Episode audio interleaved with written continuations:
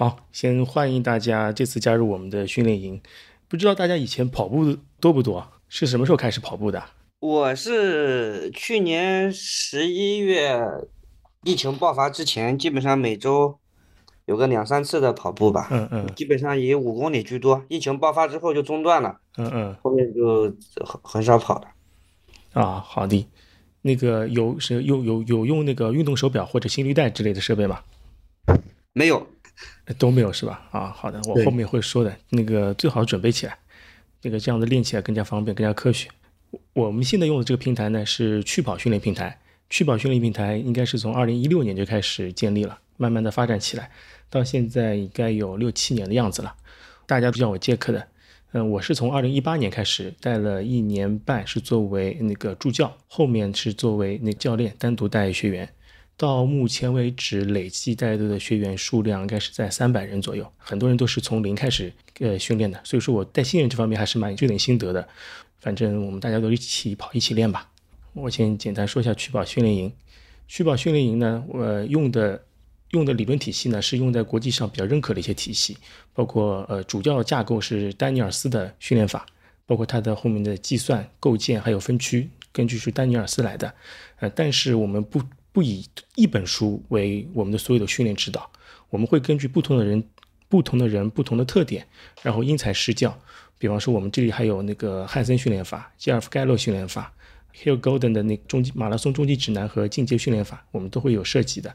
对学员来说，他可能拿到就是同一份课表，但这份课表后面包含的一些训练方法的话，其实是融会贯通的，是取各家所长吧。啊，这就是我们用的框架计量方法，就是通过丹尼尔斯来做的。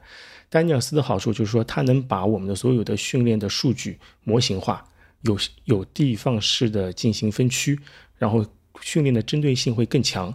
我们后台的所有数据，包括一些呃心率也好、配速也好、你的训练强度也好，都基本上是根据丹尼尔斯呃训练法来的。好，这就是丹尼尔斯它一个叫 V dot 的一个跑力值计算。它 V dot 是什么意思啊？就是根据你以前的历史上的一些最好成绩，推算出你的训练用的区间 EMTAIR，推算出你的训练区间，然后你根据你的训练区间去练不同的强度，达到一定的训练目的，同时也能推算出你的呃五 K、十 K 半马、全马的成绩。但这个推算也只是个估算，但是有一定指导意义，但不能全信。好，这前面说的我们训练分训练的分区方式，在以前的训练分区方式，大家看图片的话，我们是会用一台跑步机，再加上嗯、一个怎么说呢？分析你吸进多少氧气，吐出多少二氧化碳，然后计算出你的呃有氧阈值和无氧阈值，甚至是你的呃最大摄氧量，通过这种方式来计算的。但是有一个问题是，你的最大摄氧量可能会随着你的训练而提高。呃，也就是说，我们如果你要进行这种方式进行设定你的区间值的话，每到四到八周要重新要测量一次。呃，一方面是成本比较高，一方面不是所有的人都能进行这种测试的，这种测试还是比较相对小众的，这些体育学院里面会有。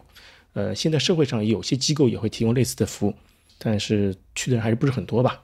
我们用的是一种更加经济的方式来进行做的，用心率测量法。跟呃，丹尼尔斯是发现，如果你用储备心储备心率训练法的话，你的储备心率的百分比对应值和你的最大摄氧量的呃对应值是完全一致的。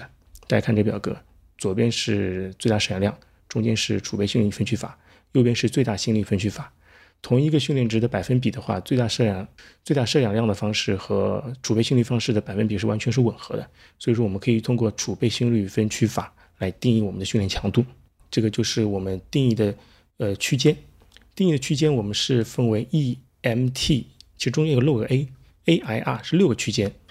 在配速区间里面是六个区间，在心率区间里面是五个区间，没有 R 区间，是 EMTAI 五个区间。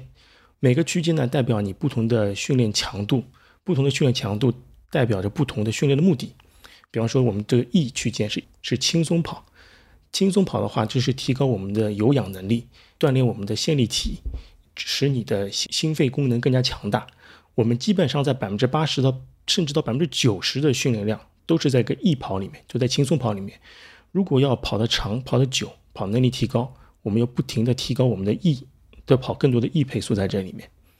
中间是个 M，M 是马拉松配速，马拉松配速跑，呃，训练中不太会碰到，很少会碰到。它是也是属于有氧里面，但是它有氧属于比较高阶有氧。嗯，它的训练效果其实跟易跑的训练效果是差不多的，都是提高你的有氧能力。但是它的配速要比易跑的配速高很多，在高配速的情况下，也就是高强度，所以说你的受伤的概率会越大。根据你的训练收益递减来说，它属于训练收益的边界。所以说，呃，练得越多越辛苦，提高呢不见得很多，所以还转为用练 E 相对比较好一点。一方面你恢复快，不容易受伤；一方面你的训练效果和 M 差不多，而且你没那么累，你恢复又快。所以说，我们尽量多跑 E，少跑 M。M 会跑，只是在马拉松比赛前会跑，中间的话训练中间是很少会跑 M 配速的。中间这个 T 配速，T 配速就是你这个乳酸阈值的配速，乳酸阈值。呃，相对来说，就说你跑得多的时候，我们肌肉会产生很多的乳酸，乳酸的产生和排除和消除嘛，它是有一个速度的。T 配速，也就是乳酸阈值配速，就是在你的乳酸的产生和你的乳酸的消解正好是一个平衡状态。在这个状态下，人一般来说，你能最多能跑六十分钟左右，这个速度强度，就是你在生成乳酸同时清除乳酸平衡状态下，最多能跑六十分钟，这个配速。或者这个心率就是你的乳酸阈值配速。一般来说，我们训练的时候会略低于你的乳酸阈值配速，就说你在你的呃乳酸产生的时候，你的清除清除能力是高于你的排除能力的。这样的话可以让你跑得更多，可以把你的乳酸阈值区间往上推。呃，精英精英运动员他的他的最大摄氧量很难再提高了，但是他的乳酸阈值区间可以一直提高。在我们的训练中，其呃主乳酸阈值配速心率是在百分之八十四到百分之八十八，对我们来说，但对精英运动员来说，他的乳酸阈值配速，呃，乳精乳酸阈值心率可以达到百分之九十以上，甚至达到百分之九十三。所以，我们有时候看到很多精英运动员，他全马的心率顶得很高很高，我们觉得很吓人，但对他们来说是正常的，因为那就是他的乳酸阈值心率还低一点。好，后面一个四点零，这可以是有个笔误，在心率和配速里面，四点零是 A 配速。A 配速是个是一个过渡区间，是在你的有氧和无氧之间的过渡区间，一般是用在呃十 K 比赛配速才能用。A 后面才是个 I，I 配速实际是五点零，这个给你写错了，这个是 I 配速就是间歇跑，呃，它的目的就是提高最大摄氧量，提高你的跑步经济性。呃，对我们来说可能会跑得比较辛苦点，一般说什么亚瑟亚瑟八百啊，跑一些四百米。的间歇跑或者一千米的间歇跑，就是在这个 I 配速里面，后面是一个 R 二配速是重复跑、冲刺跑。呃二配速其实是没有配速要求，是你竭尽全力的一个配速训练。这个是在训练初期会有，它的目的就是一个提高你的跑步经济性，它不是提高你的最大摄氧量，它只是能募集你的征召你更多的肌肉纤维参加跑步。跑的会蛮辛苦的，因为是竭尽全力的全全速跑。好，前面说了那个区间，后面我们要说这个是如何找到我们的心率区间。找到心率区间，呃，储备心率，我们我们训练全部用的是储备心率区间训练法。储备心率训练法要知道两个数值，第一个是我们的静息心率。静息心率并不是手表上有时候给我们推的那个叫静息心率，那个静息心率是我们在一天之中心率最低的一个心率值，可能是在睡觉时候手表偷偷采样到的。但这个心率是不能用来做训练的，训练用的储备心率心率里面的静息心率是每天早上起来站立测试三分钟的心率，测试的时候的一个平呃心率的平均值，就是每天早上起来拿个心率带或手表站立测三分钟。测那个平均值是个储备心率那个静息心率，心率的最高值呢？呃，几个方法，公用的方法是二百二减年龄，这个方法，嗯，我不太建议用，因为不是很准。就最准备这二百二减年龄加减五，这不是很准，只能说你估算用，嗯，差的会蛮多的。特别对女生来说，这差的更多，因为女生的话，我现在发现她的最大心率会比较高，我最高看到过两百十最大心率，所以如果用这个方法测的话，她的年龄要十岁才可以。所以一般这不太可能，嗯，我一般是说，在大家跑间歇课表的时候，或者是，或者是呃有过历史的一些比赛的一些数据拿过来做分析，我可能估算一个最大心率。这个估算的话，可能经过大家两到三周的训练之后，这个心率会能稳定下来，基本会知道最大心率是多少。然后根据那个心率的话，再进行心率的区间切割，然后我们再做后面的训练。但这个一般来说不要紧。为什么？因为我们心率训练的话，基本就在 E 配速里面用的比较多，剩下的话 A 配呃 I 配速和 R 配速的话，都是根据你的跑力值来算的，是跑配速配速课表，不是跑心率课表。心率课表主要还是用来控制你的有氧有氧课啊。配速区间要求大家填个我们的 PP 成绩，这个 PP 成绩就是用在这里排用处的，可以推算出你的动态跑力。知道你的跑力之后，可以帮你帮你定你的配速。这是储备心率区间的一些分呃分配值，呃，大家可以看一下自己的那个运动手表的 APP 啊，看看它是不是用的储备心率分分区法。第一点，第二点，你看它的分区的百分比是不是这个？是不是百分之五十九、七十四、八十四、八十八、九十五？因为有时候加名表的话，它可能会这个会会错的。我们发现了，它会变成五十六十、七十、八十、九十，那是错的。一定要按照这个百分比进行分配。高驰的话应该不用对，如果高驰你只要选储备心率分区法，你的近期心率和最大心率填写的和 趣跑平台的一样，那它这里的分区的那个数值是完全一样的。加名的话要注意一下，加名要手动改一下。我我也不知道为什么它后面新出的手表，它这个分区全是乱掉的。好，下面有个储备心率分区法的计算公式，它就是最大心率减去你的静息心率，它把这一块区域叫做储备心率，在这个储备心率之。中间再进行百分比的切割，然后再加上你的静息心率，就是你当前的储备心率的那个数值，它是根据这个计算公式来算的。啊，在后面啊，这是我们训练周期的强度的分布。啊，我们看这个金字塔，金字塔的塔底，塔底的话是我们的跑步的基石，就是易跑、晨性有氧，练的是一般耐力训练。但是还有一些 R 跑和 ST 跑，ST 跑是快步跑。可能是我们课表后面有一些什么十秒、二十秒的快步跑，但是要 ST 跑。R 跑的话一般是两百米起，两百、四百米，呃，冲冲刺跑，这是我们的基础期练的最多的，就是有氧，还有 R 和 ST。在比赛前期的话，我们再会有 E 的稳定跑。E 的稳定跑虽然也是 E 跑，但是会在 E 的跑的区间的中上值。E 的晨性有氧的话是在的它的 E 区间的中位数以下，就中下区间。稳定跑是在 E 跑的中上值，可能略接近于 M 跑，这会进行有氧支撑训练。同时呢，我们会进行间歇训练，就是 I 的无氧支持训练，这个也是会跑的有些辛苦，但是进步会非常大。这种训练方式，训练比赛前期之后，在比赛专项期的时候，我们再会进行 T 跑。T 跑就是我们的那个乳酸阈值训练跑。T 跑的话，节奏跑的话，我们会从五分钟开始，五分钟快跑，一分钟慢跑。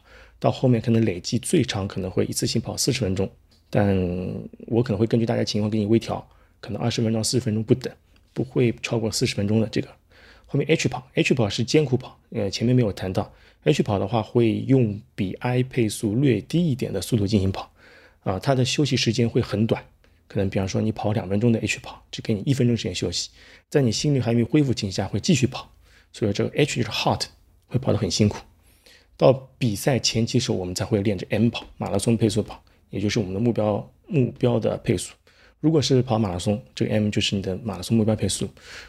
好，这里的话我们说到跑姿的问题，很多训练营的话，或者是很多教练训练体系，他会把跑姿放在一个比较重要的位置上。但嗯，怎么说呢？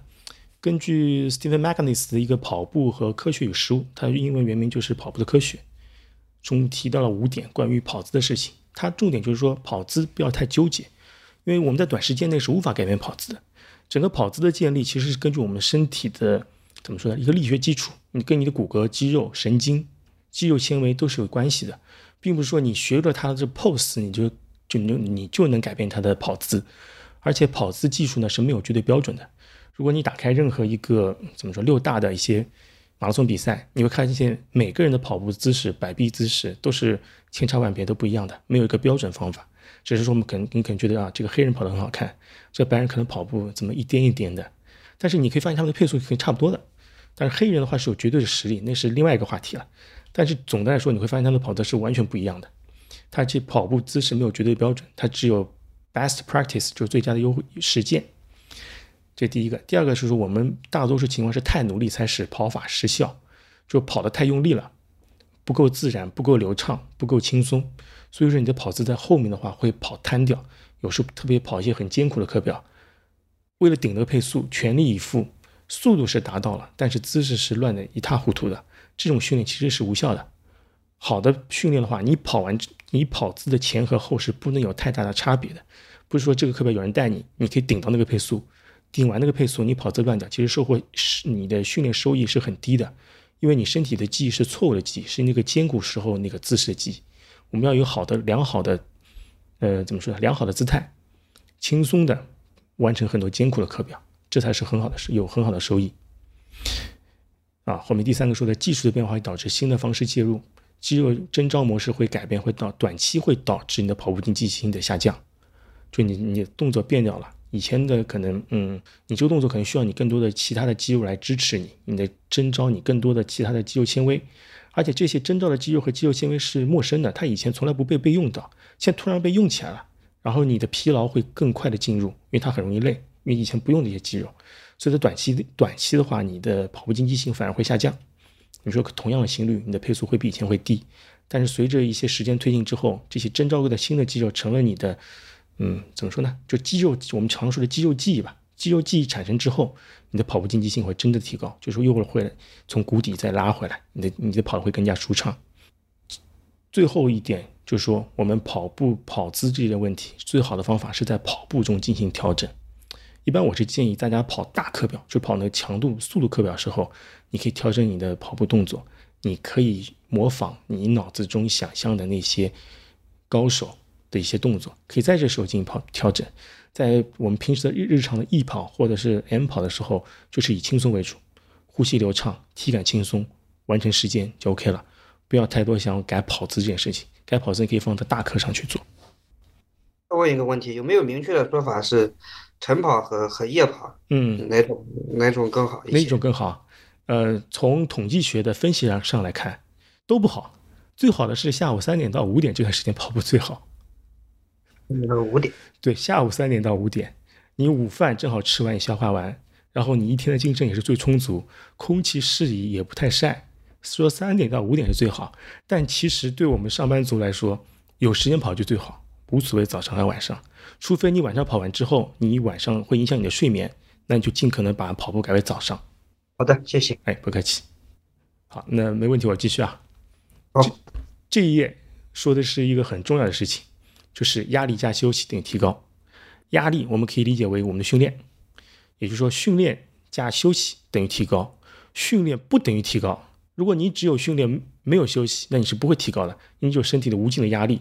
最后就是一是受伤，二是可能是厌跑，就是过度训练。就是说没有神奇的训练强度，你只有是在你逐渐的适应了压力，通过休息把你的压力变成你的体能，你最后才能提高。这个就是。跟大家务必要注意这一点，并不是越努力越跑得多越能提高，这有时候可能是越努力越心酸。要努力也好，要努力也要休息。OK，这是很重要的休息。在训练周期内不建议参加非目标赛事。如果你的目标是一场比赛，跑一场你认为很重要的家乡的马拉松，或者是跟大家跑的一个马拉松。在目标可能整个目标训练之间有十六到十八周，甚至二十四周，这段时间之内不建议参加一些比赛，因为比赛的话会对你的身体造成压力。一场全马的恢复，正常来说要四周时间才能恢复，半马的话可能需要两周。我是说全力的半马和全力的全马，呃，但我建议说，如果你在训练周期中间穿插一些不是全力的半马比赛，我觉得是 OK 的，十 K 或者半马比赛是 OK 的。但这个比赛务必不要使用全力去跑，全力去跑，你状态出的太早，你后面真正的真正的比赛的时候，你的状态会起不来，那反而会是影响失大了。OK，我就说这一点。好，这是我们的训练周期准备。啊，从这个表上我们可以看到，我们现在是在一个。呃，中周期来说是个基础准备周，是休整周。基础准备，基础准备的话，我这次排的话，基础准备中在六到八周左右。我们主要这六到八周只做一件事情，磨有氧，就练大家有氧能力，尽可能把这个有氧的时间拉长，最长到一次课表可能会将近三个小时，一百五十分钟的一百五十分钟的主课，如果加上前面的热身，最后的冷身，差不多是要在将近三个小时。啊，将近三个小时，这是最长了。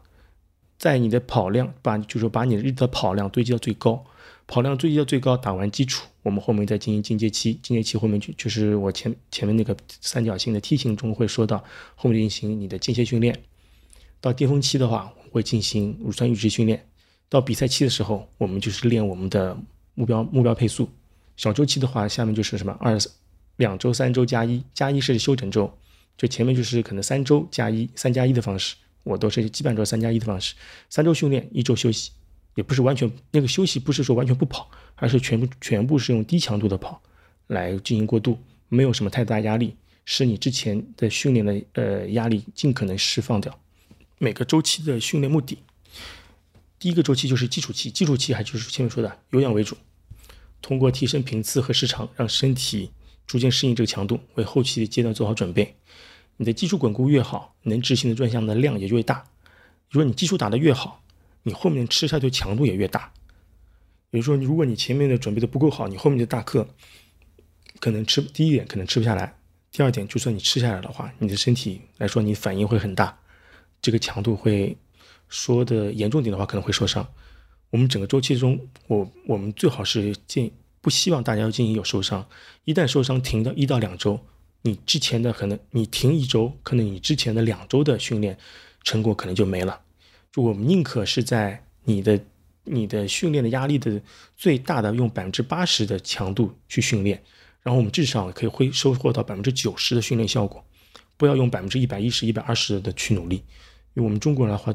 中国人来说，从小被训练成要努力，呃，但是打有氧基础这点来说，我们要尽可能轻松，拉长时间，不是说不努力就不要过度努力，过度努力是有害的。OK，后面说到个肌力训练，肌力训练就是提高我们的身体素质。除了肌力训练之外，这个表格中没写拉伸和放松。如果有条件的话，最好每一到两周去进行找专业的理疗师或者是按摩师去。按摩放松那是更好的。有时候自己拉伸和泡沫轴滚可能并不到位，加入第三方的力量，使自己的你的恢复可以恢复得更好。可能觉得自己跑跑一个大课，大跑跑完之后，觉得第二天可能是没有办法站起来，或者说很酸。中间但是呢，如果你进行一次按摩放松，第二天可能会没什么感觉，觉得下周我又行了，我又能再接着跑，会有这种感觉。对比一下会非常强的这个，这是基础期，呃，备赛提高期。备赛提高期的训练就是这里面说的逐步提高训练强度，进行组合跑、法特莱特跑、变速跑，进行有氧有氧跑的训练转到专项的耐力训练转换。这个课表的话，会压力会比较大，可能要进行一定的是也是需要一定学习吧。如果跑这种课表的话，最好是在家里附近能找到操场，能找到操场跑最好。如果找不到操场的话，我第二选择反而是不是马路，反而是跑步机。因为控速这件事情，可能大家刚开始跑控速并不好，宁可使用跑步机，把你的速度交给跑步机去控制，你只跟着跑步机跑完，维持你的良好的体态，训练效果其实也是能达到的。嗯，这里说到一个一天两练，一天两练的话可能会有，就是大家看大家反应吧。因为对女生来说，一天两练会比较难，因为一天洗两次头可能会压力比较大。对男生来说，我觉得一天两练还是蛮好的。一天两练是。为数不多在跑步中能快速提高的捷径，因为它可以让你一天身体承受两次压力，释放两次 EPOC，然后呢提高两次，就说这是双份的收入啊。后面说，如果无法保证室内或日晒条件，要避免高强度间歇训练和长时间的间休。夏天的话，建议大家啊，要不早点跑，要不晚上跑。如果都不行的话，建议就是办张健身卡，跑跑步机。适应期，适应期最后是我们专项训练准备周，这个是以马拉松专项耐力训练或者你的比赛目标训练耐力为主，激励训练就这时候就没有了，没有激励训练了，全部用上坡节奏跑或坡地长跑代替。最后阶是阶段是宁可少练，不要多练，多练的话生怕恢复不过来。第二个就怕受伤，怕有意外，因为很多人在最后阶段的话，因为这个时候一个周期下来的话，提高会很多，跑过很多大课。对自己的跑步能力，那这个时候是有极大的信心的，宁可想跑很多大课，提高自己的信心，多努力。这个其实这时候反而要少练，不要多练，控制自己的跑步节奏。好，基本上我就说这些，大家还有什么问题吧？方总，如果没手表的话，要去最好准备一块手表，高哦，你高驰也好，佳明也好都。如果可以的话，最好再准备根心率带。夏天的话，对心率要求还是比较高的。音呃，教练，但是那个心率带好像跟手表连不到一块儿是吧？呃，可以齐连的。如果你买可以齐连的。对，如果你买高驰手表，高驰手表的话，基本上外面上所有的心率都能兼容的。好，谢谢谢谢教练好啊，，那如果没问题，我们今天就先结束。等会儿我把视频哎发群里，让大家一起看一下吧。行行行，好的好的，哎，好谢谢谢谢好，不客气不客气。好好好，好，嗯啊嗯，再见。